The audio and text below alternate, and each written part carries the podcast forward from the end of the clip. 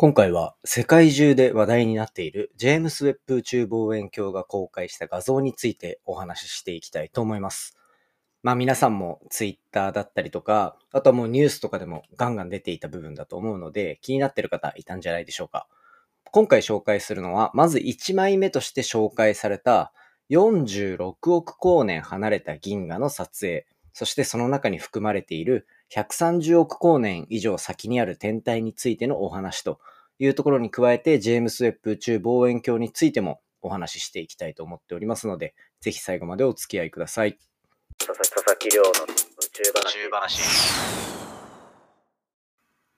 2022年7月14日始まりました佐々木亮の宇宙話。このチャンネルでは1日10分宇宙時間をテーマに天文学で博士号を取得した専門家の亮が毎日最新の宇宙トピックをお届けしております。ということで本日で645エピソード目を迎える今回の宇宙話になっておりますが、今日はジェームス・ウェッブ宇宙望遠鏡の画像、まあこんだけシンプルなタイトルでお話ししていきたいと思います。で、こちらのジェームス・ウェッブ宇宙望遠鏡、略称で JWST というふうな表現されたりするんですが、まあ、この望遠鏡が撮った画像、皆さんもこの数日の中で何個か見たんじゃないでしょうか。こう、ツイッターだったりとか、あとはもう世界中のニュースで出てきているぐらい、本当にこう、インパクトのある研究結果になってきているというような状況なので、まあ宇宙話を聞いてくださってる宇宙に興味のある皆さんにはぜひ押さえておいていただきたい部分かなと思って今回お話ししていこうと思っております。でですね、今回1回だけだとやっぱりちょっと物足りなくなってしまいそうな気もするので、で、今回結構いろんな結果が紹介されたんですよ。なのでそれについてはどんどん続報続報で話していくので、皆さんで一緒にこう JWST、ジェームスウェッブ宇宙望遠鏡のマスターになっていけたらなというふうに思っております。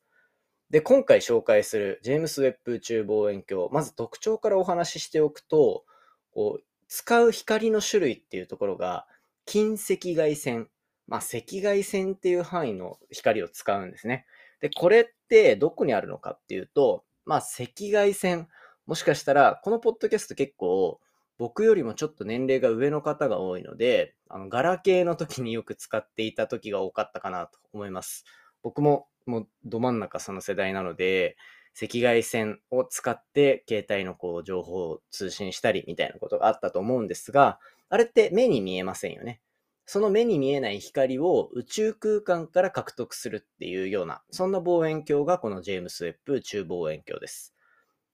で、ただこれって宇宙から飛んでくるそういった赤外線の情報っていうのは、なかなかこう地上までたどり着かないというようなところがあるので、宇宙空間に上げてしまって、宇宙空間からその赤外線の情報を見てあげようっていうのが、この JWST の特徴になってます。加えて宇宙空間に出ていく理由っていうので言うと、まあその赤外線の話にも通ずるんですが、大気、地球の大気を避けることができるっていうところで、まあこう、遮るものが何もないみたいな状態ですね。その遮るものが何もない状態だからこそ、遠くの宇宙を見ることができるっていうような、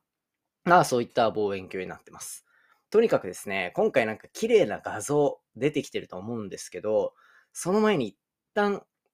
旦ジェームス・ウェッブ宇宙望遠鏡の写真を見てほしいですね。これ、ポッドキャストでも何度かお話しした中で、画像検索してくださった方いるんですけど、やっぱ本当に宇宙船みたいなんですよ。宇宙船みたいな形をしてるものすごくかっこいいフォルムなので、ぜひこちら確認していただきたいなというふうに思ってます。で、そんなジェームス・ウェッブ宇宙望遠鏡なんですが、僕が NASA にいた頃に、と NASA の研究所、僕がいたゴダード・スペース・フライト・センターっていう、まあ科学者がたくさんいる施設があるんですけど、そこの施設でこの組み立てを行っていたんですね。で、そこの施設僕も見に行かせてもらって、ボスに連れてってもらって、で、わあ、ここで製造してたんだ、みたいな話をしつつ、なんかこう、レプリカのミラーとかもたくさん置いてあったりとか、っていうところで、なんかちょっと身近に感じつつ、でもそれってもう4年前とかの話になるので、なんかそのぐらいぼんやりと見てたものが、これだけ世界中にインパクトを与えるような状況になるっていうのは結構すごい状況だなと思ってます。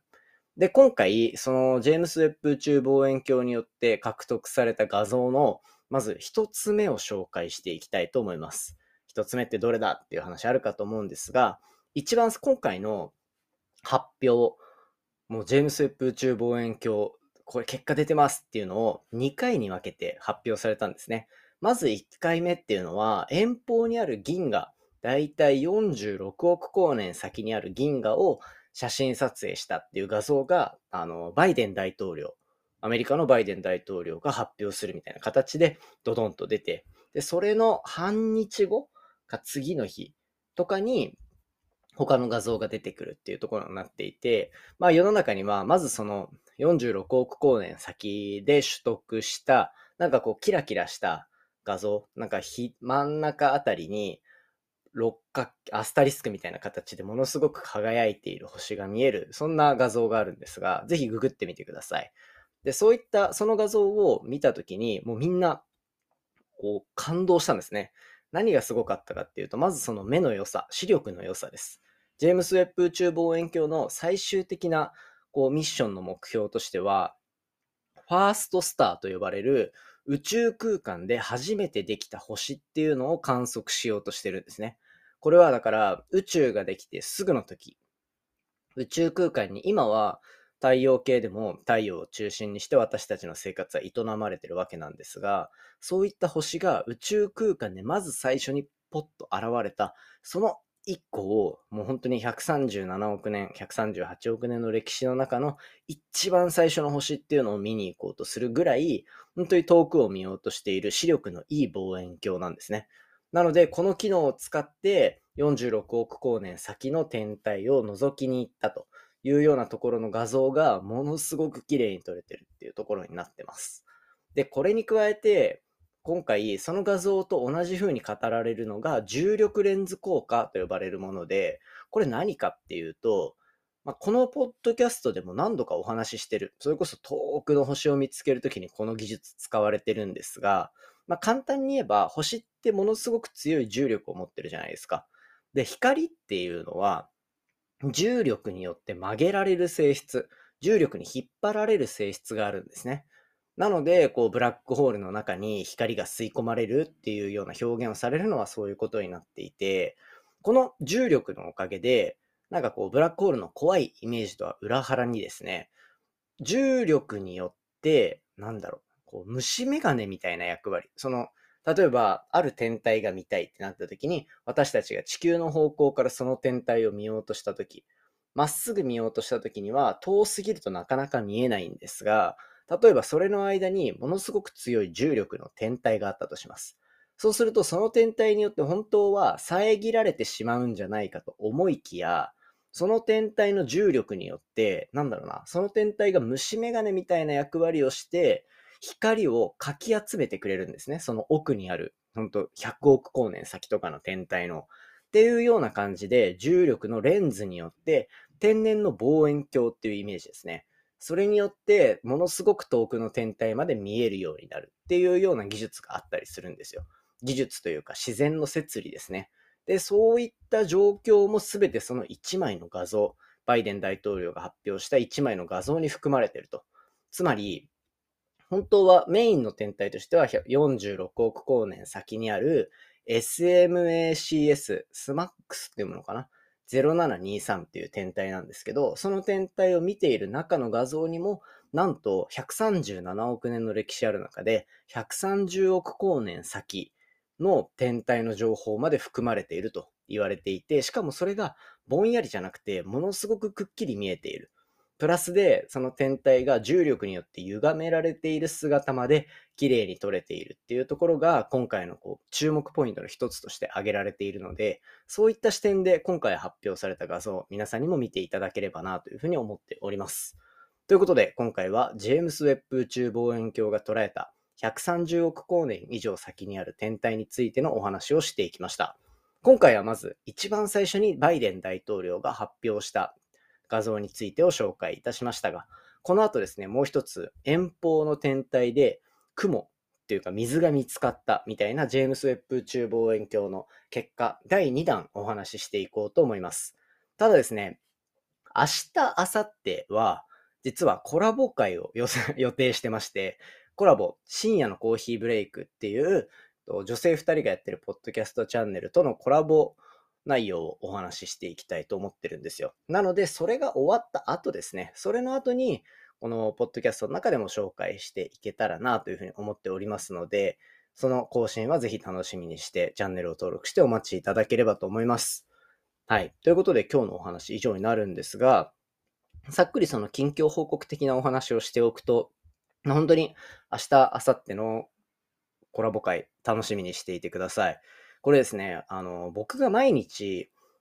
深夜のコーヒーブレイクっていうチャンネルとコラボするんですけど、僕が毎日宇宙関連の話してるのって、まあこう、どんどんどんどん深い内容になっていっているものの、その、本当にみんなが知りたい内容なのかっていうところ若干不安に思う部分もやっぱあるんですね。で、実際にこういう話聞きたいですっていうのを、こう、Q&A コーナーからいただいたりするので、そういうのには答えていっている状況にはなってるんですが、今回のコラボを通して、じゃあ他のポッドキャスターの人だったりとか、あとは同世代の男性、女性、それぞれこう気になるような内容って何なんだろうっていうのを聞きながら僕が宇宙の解説をするっていうようなコラボ会になってます。で、今回紹介するのは、実は Spotify のその Q&A コーナーでも質問いただいた宇宙デブリに関するお話。これをすごく気になるっていうふうに言ってくださったので、コラボ相手のこの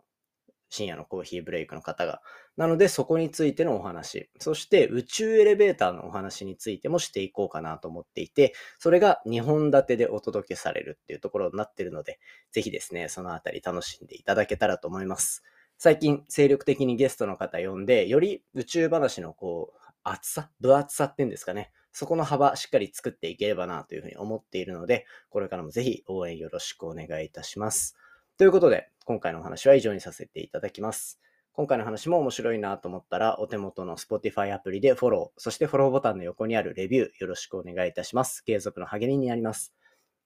番組の感想や宇宙に関する質問については、Twitter のハッシュタグ宇宙話、または Spotify の Q&A コーナーからお寄せいただけたら嬉しいです。それではまた明日お会いしましょう。さようなら。